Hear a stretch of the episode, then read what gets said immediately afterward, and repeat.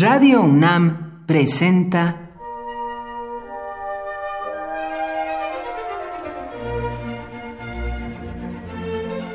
Cuaderno de los Espíritus y de las Pinturas por Otto Cázares.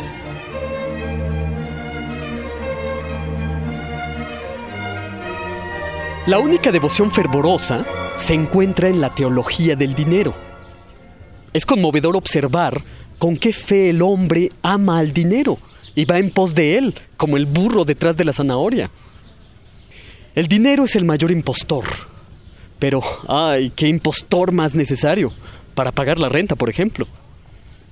La historia del dinero es sin duda fascinante. Nos acerca a las técnicas de acuñación, nos acerca a la historia de los tesoros de los reinos y a la historia de la especulación humana. En la segunda parte del Fausto de Goethe, que sucede en una corte imperial, Fausto y su demoníaco secuaz Mefistófeles convencen a un emperador de explotar la tierra, introducirse en cuevas y socavones para buscar tesoros. Mefistófeles da la indicación, cuando cosquille el cuerpo, ahí deberán cavar, pues ahí se encuentra un tesoro. Por supuesto, todos comienzan a sentir comezón por todo el cuerpo. Es el ansia humana de riquezas. Con la creencia de que debajo está enterrado un tesoro, comienza a circular papel moneda, sin verdadero sustento. Me parece que esta es una enseñanza, una más de tantas que da Goethe, que nos dice, escarbamos el mundo subterráneo enseguecidos como topos hasta llegar a la proximidad de los avernos. El egoísmo mercantilista es una cosa, igualmente deleznable, pero el papel moneda es un simulacro total.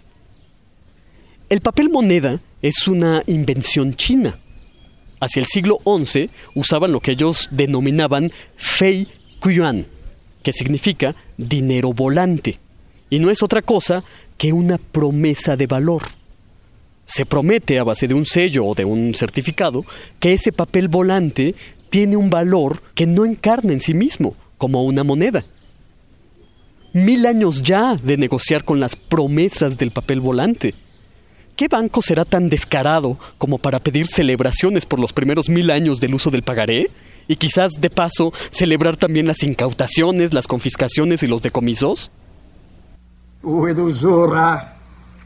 With Uzura hath no man a house of good stone, each block cut smooth and well fitting, uh, that delight might cover their face. With Uzura hath no man painted paradise on his church wall, harpers elute, or where virgin receiveth message and halo projects from incision.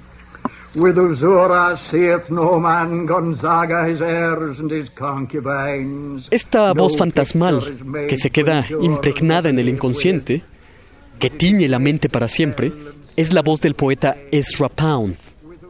Con su resonante usura, usura, el poeta hizo temblar ayer, como lo sigue haciendo hoy, a todos los que le escuchamos.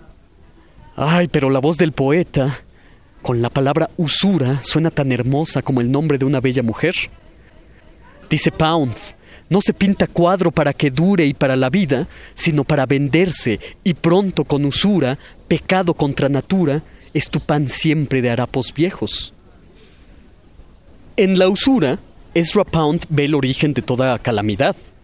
La usura es el estrago por excelencia. Sus creencias políticas y económicas llevaron a Pound primero a una prisión militar en Italia, en Pisa para ser específicos, y después lo llevaron al Hospital Mental St. Elizabeth en Washington. Desde ahí, Ezra Pound clamaba contra la usura. Usura, pecado contra natura y el sucio dinero. En las obras literarias de Honoré de Balzac, el dinero es el tema más recurrente.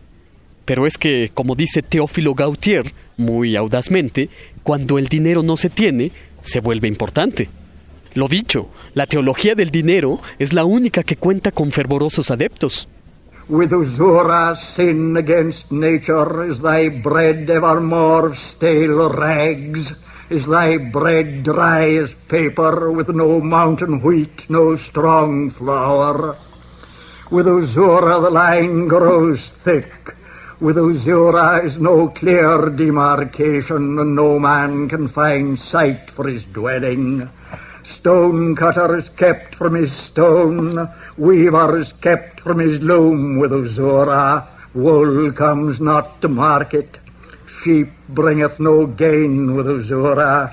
Uzura is a murrain, Uzura blunteth the needle in the maid's hand and stoppeth the spinner's cunning. Por hoy, Otto Cázares cierra el cuaderno de los espíritus y de las pinturas.